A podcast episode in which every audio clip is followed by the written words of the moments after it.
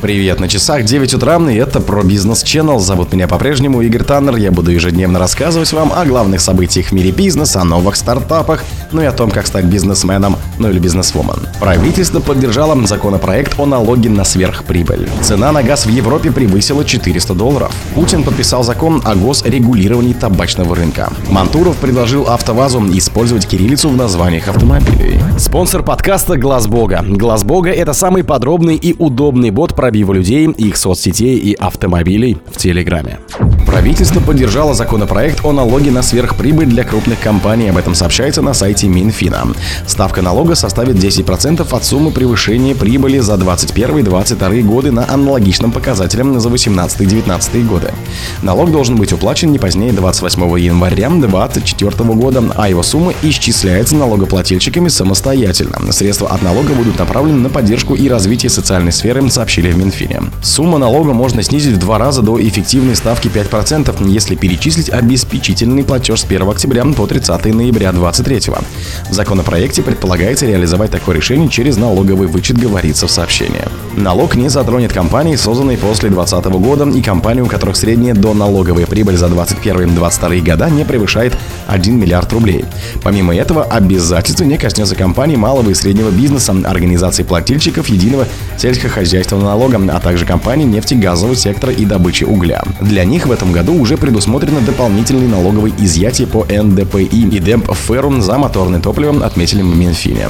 Правительственный законопроект о добровольном однократном взносе в бюджет был внесен в Госдуму в начале июня. В пояснительной записке говорится, что налог на сверхприбыль принесет в казну около 300 миллиардов рублей. Первый вице-премьер Андрей Белоусов, комментируя законопроект, говорил, что идея налога на сверхприбыль принадлежит бизнесу, а не государству. По его словам, компании решили скинуться и заплатить единоразовый взнос, чтобы избежать повышения налогов. Цена на газ в Европе превысила 400 долларов. Цены на газ в крупнейшем газовом хабе в Европе ТТФ лондонской биржи ICA во вторник 13 июня превысила 400 долларов за 1000 кубических метров. Стоимость июльского фьючерса выросла более чем на 16% до 404 тысяч долларов за 1000 кубических метров. Это произошло впервые с 9 мая, когда газ торговался по 407 долларов. Стоимость газа в Европе весной 2023 года упала почти в два раза до примерно 280 долларов за 1000 кубов на фоне высокой высокой заполненности подземных хранилищ газа, рекордных поступлений жирного природного газа и теплой погоды. Однако с начала июня цены на газ вновь стали расти. Так, 9 июня стоимость газа выросла более чем на 20% из-за остановки СПГ завода в Норвегии.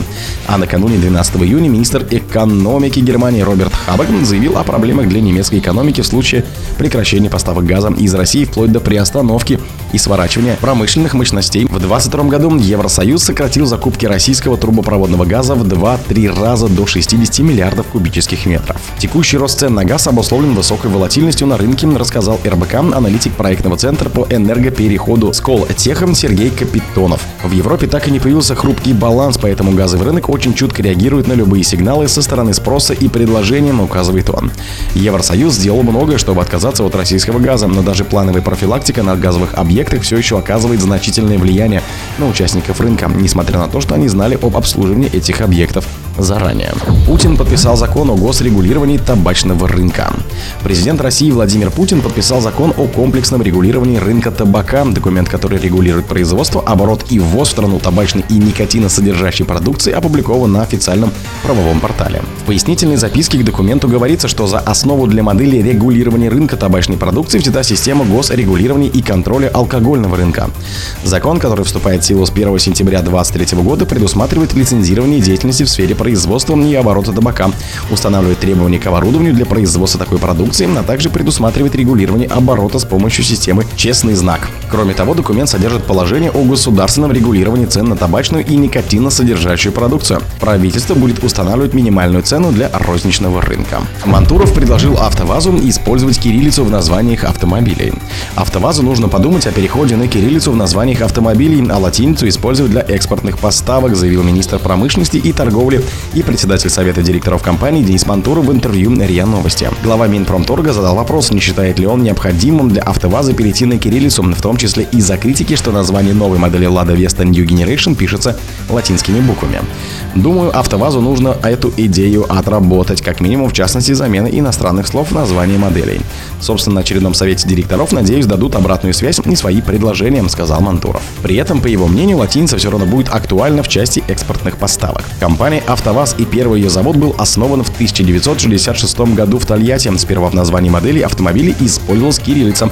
Однако в 2004 руководство предприятия решило перейти на латиницу. Вместо аббревиатуры ВАЗ автомобили получили единое название «Лада», которое до этого применялось только в качестве торговой марки для экспортных вариантов. Сейчас модельная линейка АвтоВАЗа состоит из четырех брендов Гранта, Веста, Ларгус, Нива, Нива Travel и Нива Легенда. В марте текущего года Тольятти возобновили серийное производство Lada Vesta New Generation новое поколение. С 2015 года эту модель производили на площадках в Ижевске, на весной 22 производство приостановили из-за нехватки импортных компонентов. Компании рассказали, что начальная цена седана Lada Vesta New Generation в комплектации Comfort составит 1 миллион 239 тысяч 900 рублей. О других событиях, но в это же время не пропустите. У микрофона был Игорь Таннер. Пока.